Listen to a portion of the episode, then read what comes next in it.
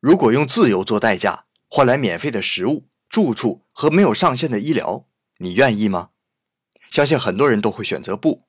可日本的老年人正在用行动回答。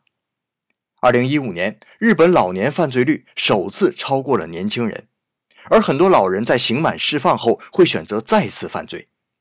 二零一三年，监狱中犯六次以上偷窃罪的老人数量比一九九一年增加了四点六倍。日本监狱环境好，也很安全，还专门设有老年罪犯设施，所以相对人满为患的养老院，那些积蓄微薄且独居的日本老人宁愿选择在监狱里安度晚年。